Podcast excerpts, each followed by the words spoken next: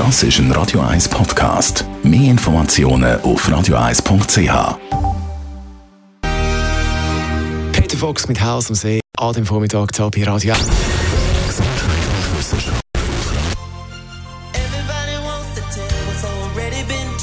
www.kopfwww.ch Ui, das hat jetzt ein bisschen Krose zum Start. Aber, was ich eigentlich erzählen wollte, statt bei dieser Kälte und bei diesem nassen Wetter draußen joggen, kann man auch einmal lang lachen. Das sagen verschiedene Studien, weil Lachen ist unglaublich gesund. Behauptet vor allem eine Studie, dass einmal lang Lachen sei genauso gesund wie 10 Minuten lang joggen. Überhaupt ist Lachen sehr gesund. Also, warum? Das sind verschiedene Gründe. Einmal Lachen trainiert über 80 Muskeln. Kinder lachen im Schnitt 400 Mal am Tag, Erwachsene nur gerade 15 Mal.